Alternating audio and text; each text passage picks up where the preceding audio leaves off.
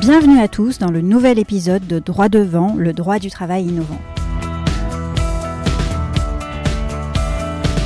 Droit devant, c'est un podcast consacré au droit social et c'est ma manière de vous livrer des conseils concrets sur cette matière technique émouvante qu'est le droit du travail. Ces épisodes vous aident à faire face aux enjeux de votre carrière professionnelle et à adopter les bons réflexes.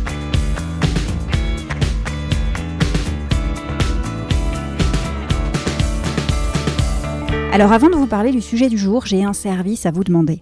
Laissez-nous, s'il vous plaît, un avis 5 étoiles ou un commentaire sur iTunes.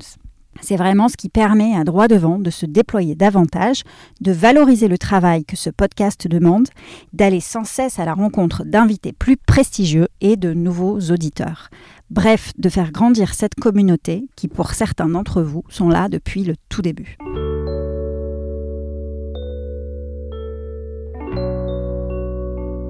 Aujourd'hui, dans Droit devant, on parle de négociation de salaire et j'ai le plaisir de recevoir Lucille Quillet. Lucille est l'auteur d'un livre, Prendre le pouvoir sur ma carrière, et d'une chronique régulière sur Welcome to the Jungle. Elle me paraissait l'interlocutrice idéale pour évoquer ces sujets de négociation salariale. Cet épisode nous a donné du fil à retordre puisque Lucille vit à Istanbul. L'enregistrement avait donc lieu à distance et a été interrompu par l'appel à la prière de la mosquée qui se trouve en face de chez elle. Des paysans, me direz-vous. Mais c'est à ce moment-là que la connexion Internet de Lucille a sauté et que nous avons perdu l'intégralité de l'enregistrement. On a donc dû réenregistrer l'épisode. Mais qu'est-ce que ça valait le coup? Cet épisode est une mine de conseils utiles. Lucille décrypte pour nous les freins qui nous empêchent de parler librement d'argent.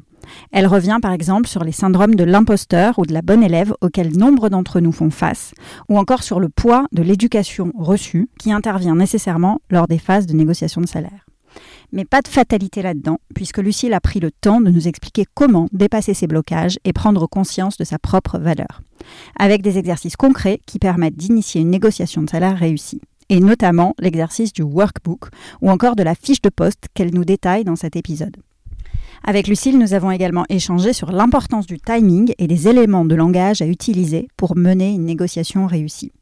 Enfin, Lucille nous explique pourquoi il est valorisant d'initier régulièrement des négociations de salaire avec son employeur.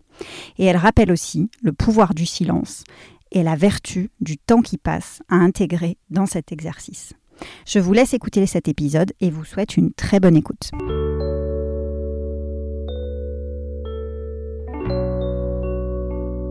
Bonjour Lucille et bienvenue sur Droit Devant. Bah, bonjour Marie-Laure, merci de m'avoir invitée. Merci d'être là, d'avoir accepté cette invitation. Tu me paraissais être l'interlocutrice toute désignée pour parler de négociation euh, de salaire euh, je sais que tu t'es beaucoup penché sur le sujet, notamment au travers euh, ton livre Libre de prendre le pouvoir sur ma carrière, qui est sorti euh, l'année dernière, je crois. Exactement. Voilà. Et dans ce livre, eh bien, tu expliques qu'il faut que chaque femme soit en réalité sa propre coach.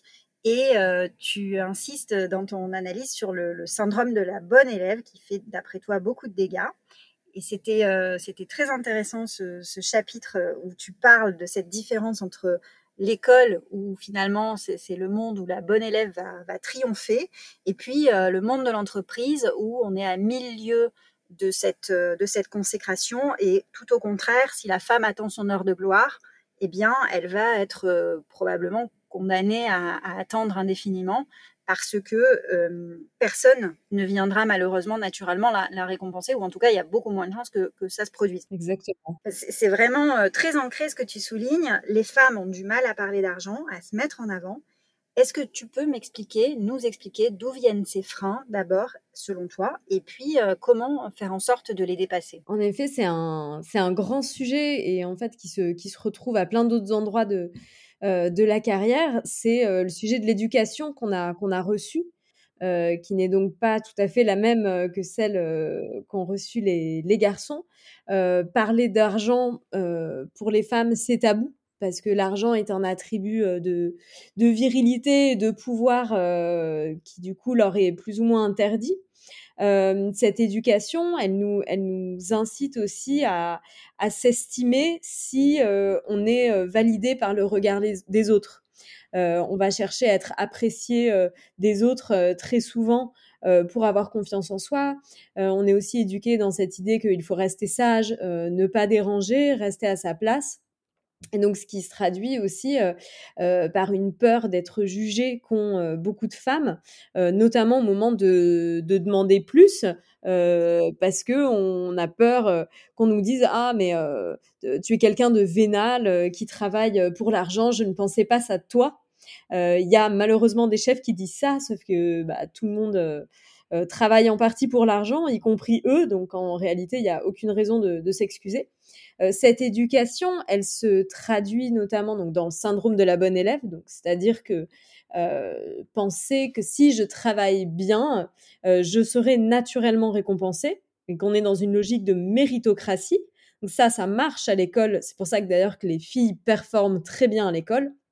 Mais après, euh, une fois qu'on arrive dans la, dans la vie euh, professionnelle, euh, ça nous pénalise parce que dans la vie professionnelle, il y a d'autres matières qui entrent, qui entrent en jeu, notamment l'autopromotion, le, sens, le sens politique et puis le fait d'être son propre, son propre commercial et son propre publicitaire.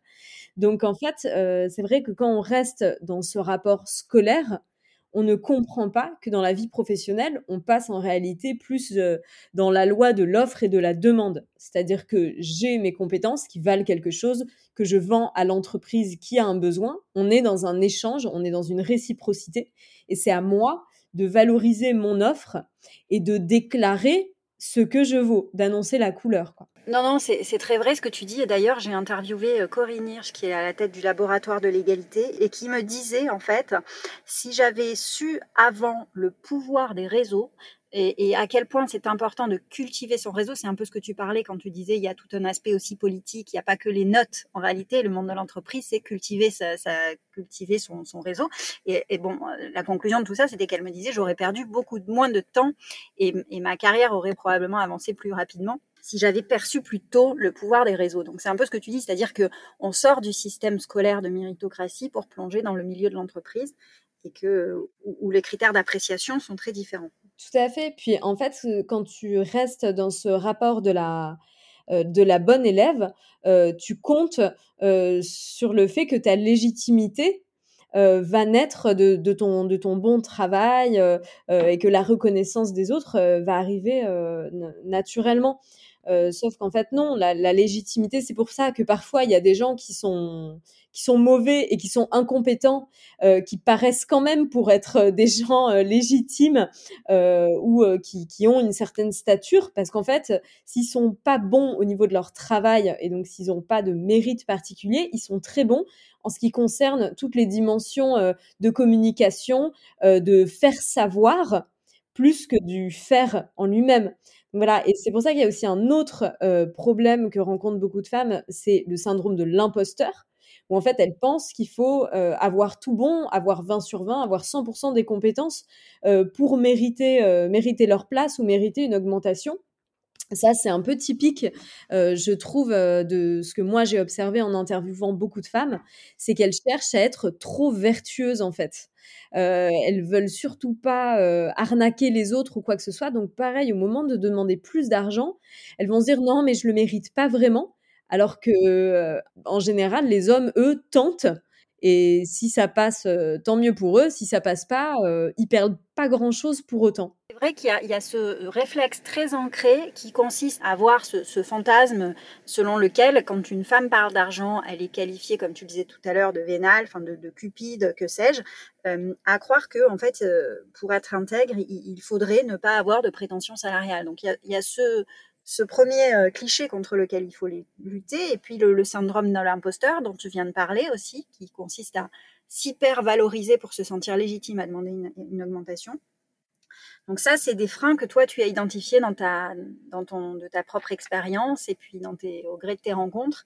Et alors, une fois qu'on les a identifiés, ces, freins, donc c'est un premier travail qu'on a fait pour essayer de s'en sortir je pense qu'après avoir identifié les, freins, l'étape numéro 2, c'est un peu de prendre conscience de sa propre valeur finalement. Et est-ce que tu peux nous donner des pistes pour euh, ben, nous, aider à la déterminer finalement? En fait, euh, le syndrome de l'imposteur et ce manque de confiance en soi qu'on a et ce manque de légitimité, euh, il est à la base de beaucoup de problèmes dans, dans, la vie professionnelle des femmes. Donc, et si on veut demander plus d'argent, on n'y arrivera pas si on n'est pas déjà nous-mêmes convaincus qu'on y a le droit et qu'on le mérite. Pour euh, régler, on va dire un peu, enfin du moins commencer à régler euh, le, ce problème euh, de syndrome de l'imposteur, moi je recommande dans mon livre de faire ce que j'appelle l'exercice du workbook, le livre de carrière.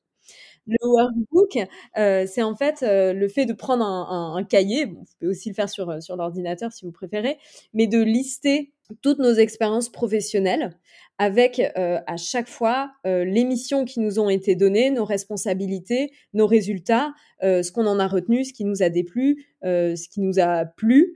et en fait, cet exercice, il va permettre de sortir d'une interprétation subjective de notre parcours qui est trop négative.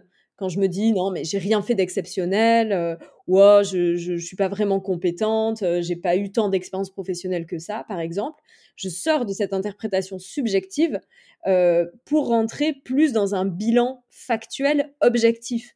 Parce que quand je vais lister tous ces points selon les expériences professionnelles, je vais essayer d'utiliser des éléments factuels, des chiffres, des résultats, des choses qui en fait ne sont pas du domaine de, l'interprétation. Et cet exercice, il est intéressant pour plein d'autres de moments aussi de la vie professionnelle, notamment quand on est tenté pour faire une reconversion. Et il va me permettre d'avoir un regard plus, euh, plus objectif. Moi, je dis que c'est un peu comme regarder un vieil album photo. On prend du recul, euh, on est souvent fier du chemin parcouru et du coup, on se dit qu'on mérite après tout euh, d'avoir de plus, plus d'exigences et plus de prétentions salariales. Ça, c'est un exercice global. Après, euh, le la première étape à faire aussi pour déterminer sa valeur, c'est déjà de la déterminer soi-même. C'est très important. Il y a beaucoup de personnes qui en fait se reposent euh, sur leur entreprise, sur les RH euh, ou sur leurs clients pour déterminer combien combien vaut leur travail. Moi, dis toujours méfiance parce que quand on vous donne une petite prime annuelle, c'est un peu comme un cookie. On vous donne un gentil biscuit au lieu de vous donner la grosse part du gâteau que vous méritez. Donc, déterminer soi-même sa valeur, comment est-ce qu'on fait? Pour ça, il y a plusieurs indicateurs. Vous pouvez déjà aller voir euh, avec des cabinets de recrutement euh, à combien est-ce que euh, votre votre profil peut être estimé. Vous pouvez aussi candidater à d'autres offres d'emploi pour voir ce qu'on vous propose. Donc toi, tu recommandes une de tes pistes de recommandation, c'est de pas forcément rester, in, enfin d'être vraiment proactif en tout cas, et même quand on se sent ben, bien dans un poste finalement, pour mieux préparer ces réévaluations de salaire, ces renégociations de salaire, ne pas hésiter à être un peu à l'écoute du marché, euh, quitte à passer une tête, enfin, ou à entamer un processus euh, auprès d'un cabinet de recrutement. On peut passer même des, faire un processus euh, d'entretien d'embauche, de candidature, même pour un poste qui nous intéresse pas vraiment. On, alors, ça peut demander du temps. Parfois, on n'a pas forcément ce temps-là, mais c'est quand même un exercice intéressant à faire parce que non seulement ça nous entraîne euh, à parler de soi, à nous présenter à l'oral, et ça dédramatise aussi euh, l'exercice des entretiens d'embauche. Ça, peut nous servir pour plus tard. Et aussi, ça nous permet euh, de voir à combien est-ce qu'on est évalué sur notre, sur notre marché. Donc ça, c'est un premier indicateur. Après, il y a aussi des barèmes euh, de secteur professionnel euh, qui permettent de d'estimer un petit peu comment est-ce qu'on se situe, si on est plutôt en, en dessous ou au-dessus. Euh, un autre indicateur intéressant, c'est nos collègues. Alors ça reste encore très tabou de parler euh, d'argent et surtout de nos salaires avec les collègues. Ça, c'est dû un peu à une culture de, l'omerta euh, qui règne dans les entreprises sur le manque de transparence des salaires. Ça fait faire des économies. Les gens n'osent pas en parler entre eux. C'est du domaine de la de l'information confidentielle.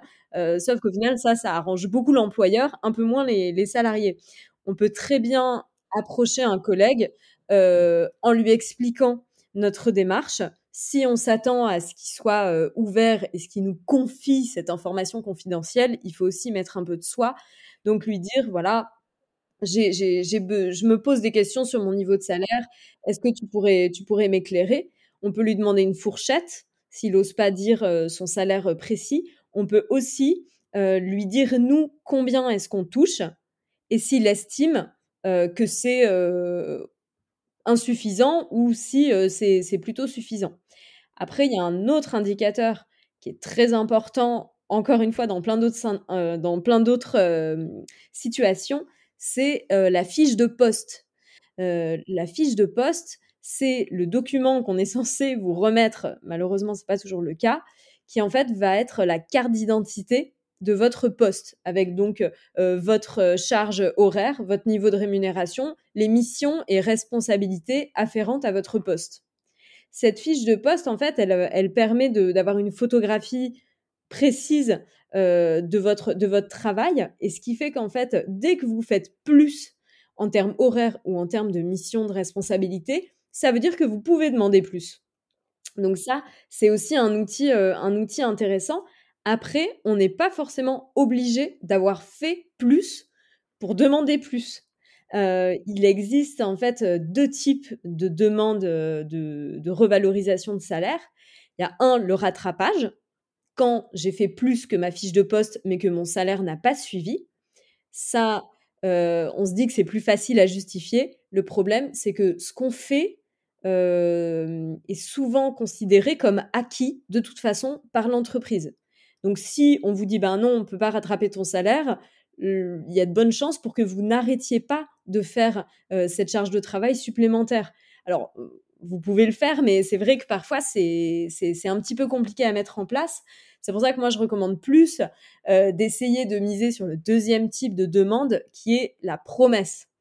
À savoir, j'ai envie de faire plus, j'ai envie de plus m'investir, d'apporter de meilleurs résultats, mais pour maintenir cette, motivation et m'entraîner dans ce, cercle vertueux, j'ai besoin de gagner plus d'argent.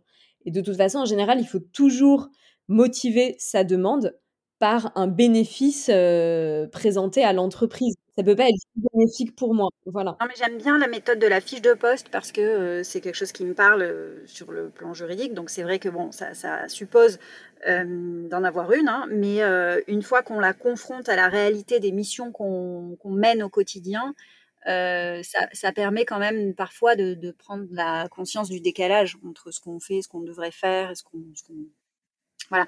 Mais après, il y a ça, et puis il y a aussi le fait de ne pas faire davantage que ce qui est indiqué sur sa fiche de poste, mais néanmoins de le faire extrêmement bien et de surperformer euh, dans la réalisation de ses missions, sans pour autant sortir du périmètre strict de, des missions qu'on nous a confiées, pour autant de le faire avec euh, une grande agilité et une grande... Bah, c'est-à-dire qu'en fait, on, progresse chaque année, même si on n'est pas dans une surperformance. C'est pour ça que souvent, on se dit, non, mais euh, je, je vais être mal perçu si je demande plus, alors qu'en fait, c'est plutôt le contraire c'est très valorisant de demander plus parce que de un, euh, vous vous inscrivez dans la logique de croissance de l'entreprise. Et de deux, vous montrez surtout que vous n'êtes pas un élément stagnant. C'est vrai qu'il y a cette image euh, et, ce truc un peu psychologique qu'on peut véhiculer qui consisterait à, laisser penser que parce qu'on ne renégocie pas euh, son salaire, eh bien en fait, on se satisfait de ce que l'on a. En partie, le doute commence à s'installer un peu parce que finalement, on ne croit pas tellement dans, sa, dans ses qualifications, dans son, dans son expertise. Et donc, euh, ben, peut-être parce que finalement, cette expertise n'existe pas. Enfin, tu vois, donc il y a tout ce, ce process ensuite qu'on laisse percevoir. En fait, et puis quand ça dure longtemps, je pense malgré nous, c'est comme si on se désignait un peu comme le planqué du service, quoi. Ah bah, elle est là, elle demande pas plus, elle est bien dans son coin, euh, elle veut surtout pas attirer l'attention sur elle, euh, comme si en fait, euh, ben, on, on, méritait vraiment pas plus et limite on méritait plus du tout d'être là, quoi. Il faut toujours s'inscrire dans cette logique de progression, c'est complètement normal et en plus, on montre à l'employeur qu'on a confiance en nous, qu'on sait ce qu'on vaut et encore une fois, euh, on est notre propre commercial, donc on, va être ce qu'on va déclarer aux autres, plutôt que d'attendre que ce soit eux qui s'en rendent compte, parce que là, on retombe dans le syndrome de la bonne élève, on va attendre euh, très longtemps parfois euh, avant d'être reconnu à notre juste valeur. Alors donc ben j'ai bien compris. Enfin, je pense que les, freins que tu nous as décrits sont bien clairs sur les croyances limitantes qu'on peut se mettre pour, qui nous empêchent de parler d'argent. Euh, d'initier cette renégociation. On a aussi bien compris les pistes que tu nous as données pour essayer de bien déterminer sa valeur sur le marché parce que finalement on arrive à, à concrétiser de manière objective ce que l'on veut et donc à se sentir peut-être plus légitime de mener cette, cette négociation de salaire. Maintenant, une fois qu'on a donc dépassé ses freins, qu'on a pris conscience de sa valeur, on va initier une discussion avec sa hiérarchie, ça va être la prochaine étape, Alors concrètement, comment on fait? Est-ce que euh, tu as des éléments de, langage à nous soumettre ou est-ce que tu peux aussi nous conseiller sur le timing à garder en tête pour, euh, pour mener ce type de discussion? Quels sont les, tuyaux que tu peux nous donner sur ces discussions à initier? Alors déjà sur le timing, euh, en fait quelque chose qui est très important dans les, démarches quand on veut demander une, une, revalorisation de son salaire, c'est de garder des traces écrites. il faut prendre beaucoup d'élan et il faut garder des traces écrites parce qu'en fait, il vous faudra plusieurs noms avant d'arriver à un oui. Enfin, ça arrive que parfois on nous dise oui euh, du premier coup et tant mieux. Mais c'est vrai que souvent, en fait, on est obligé de, d'enchaîner des refus avant d'obtenir gain de cause. Euh, donc c'est pour ça qu'il faut toujours euh, demander plus tout le temps, chaque année, et qu'il faut garder des traces écrites. Donc c'est pour ça que le bilan, enfin le moment de, l'entretien annuel, c'est un bon moment euh, pour entamer cette, euh, cette conversation parce qu'on sait qu'il va être retranscrit à l'écrit et que ça va pas rester des paroles en l'air et que si mon chef me dit on peut pas t'augmenter cette année mais l'année prochaine promis bah c'est pas voilà ça, ça, ne va pas flotter flotter dans les airs. Après ça n'empêche pas que au cours de l'année moi je, je fasse part de mon voilà de mes interrogations et de mon insatisfaction sur mon niveau de salaire à mon chef que je lui demande un entretien, il faut surtout pas se gêner en fait pour parler de ce sujet. C'est normal euh, et votre chef, c'est son job de gérer ce genre de demande. Il est, payé pour ça. Donc euh, surtout, euh, n'hésitez pas, vous le faites travailler, vous le rendez utile. donc je peux très bien dire à mon chef, voilà, est-ce qu'on peut se voir J'aimerais qu'on parle de ma rémunération de salaire. On n'a pas du tout l'obligation de rentrer dans un rapport conflictuel, procédurier ou tendu on a le droit de, dire qu'on pense euh, qu'on vaut plus. Non, mais alors je, comprends de ce que tu dis qu'effectivement, il ne faut pas avoir peur de se heurter à un refus parce que euh, ce que tu expliques, euh, c'est qu'il faut plusieurs noms pour parvenir à un oui. Après, je constate aussi que, enfin, j'imagine bien aussi que l'exercice peut s'avérer épuisant euh, d'être confronté sans cesse à quelqu'un euh, qui, qui t'oppose en refus, euh, parce que de ne pas voir ta, ton management bondir d'allégresse à l'idée de t'accorder une augmentation et même à l'inverse de, systématiquement refuser ou, ou, pas répondre, je, pense que enfin, si tu veux, il y a un, phénomène d'usure qui doit à un moment quand même impacter. Je, suis d'accord que c'est nerveusement éprouvant et épuisant parce que c'est un exercice qui génère du stress et, de l'anxiété. Est-ce qu'on va me dire oui? Est-ce qu'on va me dire non? Qu'est-ce qu'on va penser de moi? Est-ce que je vais obtenir gain de cause? C'est aussi parfois difficile quand on nous dit non. On a l'impression que en fait l'entreprise nous bah, nous sous-estime et ça, ça peut entraîner une perte une perte de motivation. après, le phénomène d'usure, il est plus rare en fait parce que j'ai besoin justement de ces noms. C'est si on me dit non cette année, euh, c'est pas grave, j'ai bien fait de demander parce que j'ai quand même planté les graines pour que on me dise oui plus tard. L'usure, elle arrive si on me dit non en permanence. Et cette usure-là, elle traduit, enfin, ces, noms euh, euh, très très fréquents, ils traduisent peut-être quelque chose d'important, c'est que je ne suis pas au bon endroit. Et ça, pareil, si j'attends cinq ans avant de demander une augmentation de salaire euh, et que je la demande tous les cinq ans, je vais perdre beaucoup, beaucoup d'années avant de me rendre compte qu'en fait, je suis pas au bon endroit pour moi, je suis pas là où on reconnaît ma valeur. Donc, oui, c'est vrai que c'est épuisant euh, de devoir se, confronter à des refus. Après, en fait, ça fait partie de l'exercice, ça fait partie du jeu. Et plus on le fait, plus on dédramatise, moins c'est douloureux. Donc euh, surtout, n'hésitez pas. Il faut vraiment se dire qu'on n'a rien à perdre à le, à le faire. Et c'est vrai que ça peut, voilà, ça peut générer du stress, mais au début, plus on le fait, plus ça va sembler naturel, et même plus votre chef, il va être habitué à ce que vous vous demandiez plus, et que ça vous, ça permet aussi de vous donner une certaine stature en fait. Donc ça, c'est faut pas faut pas avoir peur euh, de des conséquences parce qu'il y en a rarement euh, qui peuvent être négatives sur euh, sur votre parcours. Et alors j'ai beaucoup aimé quelque chose que tu expliquais dans un article, mais tu vas nous en parler sur le fait que on était parfois son propre adversaire, c'est-à-dire que on était, mais tu vas tu vas l'expliquer mieux que moi évidemment, mais on était parfois tellement apeuré à l'idée que la conversation tourne et qu'il faille absolument meubler les silences, qu'on en arrivait à présenter immédiatement un plan B, voire un plan C à, un employeur et à lui offrir finalement une porte de sortie qu'il cherche même pas forcément et que du coup il fallait aussi lutter contre ce réflexe naturel. Mais je vais te laisser nous expliquer ce que ce que tu penses du sujet. En fait euh, quand je dis prendre son temps euh, pour euh, pour négocier c'est à la fois prendre son temps pendant voilà sur sur plusieurs années et aussi prendre son temps le jour J euh, et ça, je pense que tu, tu, fais référence au dernier article que j'ai écrit pour euh, Welcome to the Jungle sur le pouvoir du silence. Et ça, c'est vrai que c'est c'est quelque chose d'assez typique. On est gêné euh, par euh, par le silence et du coup, pour meubler l'espace et puis pour tout de suite évacuer le malaise, euh, en fait, on présente notre plan A, puis tout de suite notre plan B, notre plan C.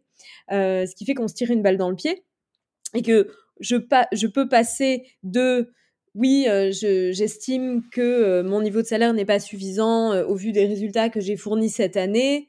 Mais je, comprends bien que l'entreprise a eu un moment difficile, donc une prime, ça, pourrait me suffire, ou au moins un changement de, de bureau, ou au moins juste remplacer mon matériel. Voilà. Et ça, en l'espace de 15 secondes, on passe d'une vraie augmentation salaire euh, un nouveau tapis de souris. Donc c'est un peu dommage. Euh, et surtout, euh, on le fait, on a, on a hum, épargné à notre interlocuteur plusieurs rounds d'échanges. on lui a épargné la gêne de nous dire non. Et en fait, on a raté notre négociation parce qu'une négociation, c'est un compromis. Donc ça veut dire qu'il faut forcément que l'autre vous dise non, il faut forcément que vous vous disiez non aussi et petit à petit on avance on avance les pions. Donc ça aussi pour le un autre conseil pour le jour J, moi je conseille toujours donc de un d'arriver avec du factuel parce que comme ça euh, tout le monde tout le monde est d'accord, euh, on, parle la même langue, euh, mais aussi de demander trop en fait, il faut toujours estimer, vous, l'augmentation, enfin le, chiffre qui va vous, vous satisfaire.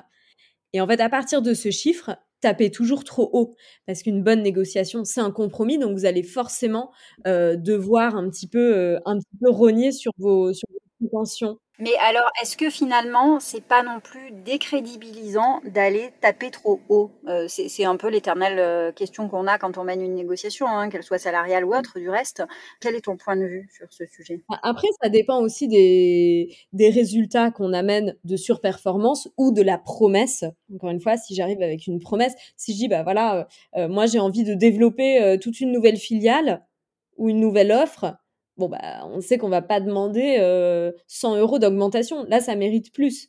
Après, moi je pense que demander trop, ça permet aussi de lutter contre l'autocensure et sur un malentendu, on pourrait en fait obtenir beaucoup plus. Qu'est-ce que tu penses, toi, de cette stratégie? Parce que tout à l'heure, tu disais, ben, c'est bien d'être à l'écoute du marché, peut-être de rencontrer d'autres recruteurs pour prendre conscience aussi de ce qu'on vaut à l'extérieur.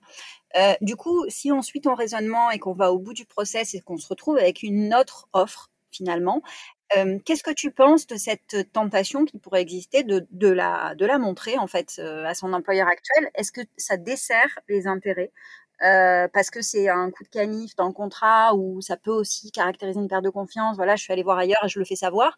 Ou est-ce que tu penses que c'est quelque chose qui peut servir les intérêts du, salarié qui négocie ou de la salariée qui négocie? Bah, Moi, je pense que ça peut vraiment servir ses intérêts. Et honnêtement, j'ai entendu plusieurs fois euh, ce, genre de, ce genre de démarche euh, marcher euh, parce qu'en fait, qu'est-ce que que ça soulève ce problème de loyauté? On retombe encore dans le, côté euh, bon élève, euh, marié à l'entreprise, qui ne va surtout pas voir ailleurs, dévoué, dédié, tout, tout, ce qu'on veut.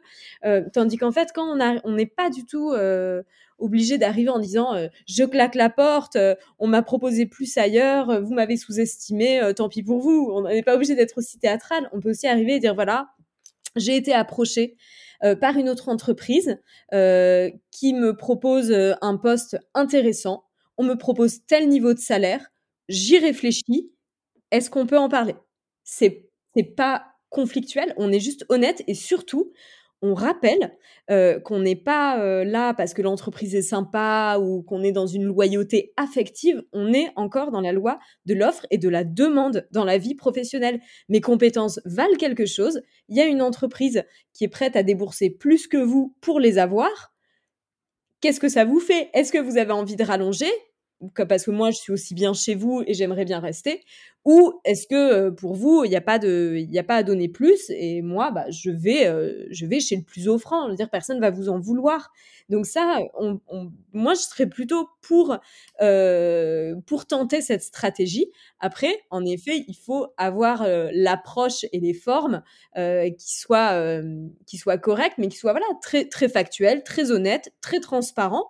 Il n'y a, pas, y a pas de honte et encore une fois, c'est valorisant. En fait, c'est une façon de dire à l'entreprise, vous m'avez là, mais en fait, je vaux, plus euh, et d'autres gens sont prêts à le reconnaître. Donc, moi, je trouve que c'est un très, très bon argument. Euh, et encore une fois, on peut montrer, quand, quand, on fait une demande, il faut toujours montrer euh, le bénéfice pour l'entreprise.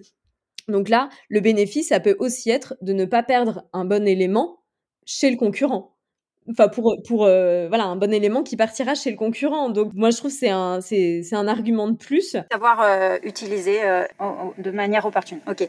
Donc alors on a bien compris donc le bah, le pouvoir de du silence, enfin ne pas avoir peur du silence en tout cas, et puis la force de du temps, c'est-à-dire prendre son temps et savoir y revenir sans se sans se laisser abattre ou sans se laisser démotiver euh, et, faire de ces, discussions euh, des moments euh, pas crispants, pas conflictuels, mais, simplement normaux. C'est une, discussion, c'est-à-dire que même quand on dit non une première fois, ça ne veut pas dire que la discussion est terminée. moi, je peux, mettre le pied dans la porte et dire, bah, j'aimerais qu'on y réfléchisse prenons notre temps, reparlons-en dans une, deux semaines et tout. C'est de l'ordre de l'échange en fait. Il n'y a pas de faut sortir, je pense, d'une vision très euh, très bras de fer euh, de la négociation de salaire et surtout qui est parfois un petit peu teintée de euh, d'aigreur. ah, on m'arnaque, on me on ne me rémunère pas assez, donc j'y vais, je tape du poing sur la table. Mais là, on va vous dire, bah oui, mais en fait, vous n'avez jamais demandé plus. Donc, euh, naturellement, vu qu'on n'est pas dans une logique de méritocratie et de transparence, bah, évidemment, on vous, on vous rémunère pas plus. Ce qui peut permettre aussi de prolonger cette conversation si on nous dit non, vu qu'on est dans une négociation, c'est de varier les enchères. C'est-à-dire que si on me dit non pour de l'argent, euh, je peux très bien dire oui. Bah, voilà, si on me dit non pour de l'argent parce qu'il y a des très bonnes raisons économiques derrière, euh, je peux quand même demander meilleur matériel, de l'assistance, un stagiaire, un apprenti. Une formation. Ou une formation. D'accord. Exactement. D'accord. Ben écoute, c'est très clair, Lucille. Merci beaucoup pour le, tous ces, pistes de réflexion que tu, nous, que tu nous livres euh, très généreusement et, puis, et ces bons réflexes que tu nous donnes. Est-ce que tu peux, c'est la question que je pose à mes invités euh, qui sont pour la plupart, même tous, on peut le dire, des spécialistes du monde du travail, euh, et j'aime avoir leur éclairage sur euh, et leur vision du monde du travail de demain. Est-ce que tu peux nous dire quels sont tes espoirs ou quels sont, quelle est ton analyse sur le monde du travail de demain? Alors le monde du travail de demain, euh, je pense qu'il va continuer sa mue dans le sens où on va rechercher à du sens dans nos, dans nos métiers. On n'est plus du tout dans la logique sacrificielle euh, qu'avaient nos parents. Je fais un travail qui ne me plaît pas, mais euh, qui, qui, me fait gagner de l'argent pour après partir en vacances et tout, avoir, euh, avoir du plaisir dans des moments beaucoup plus ponctuels.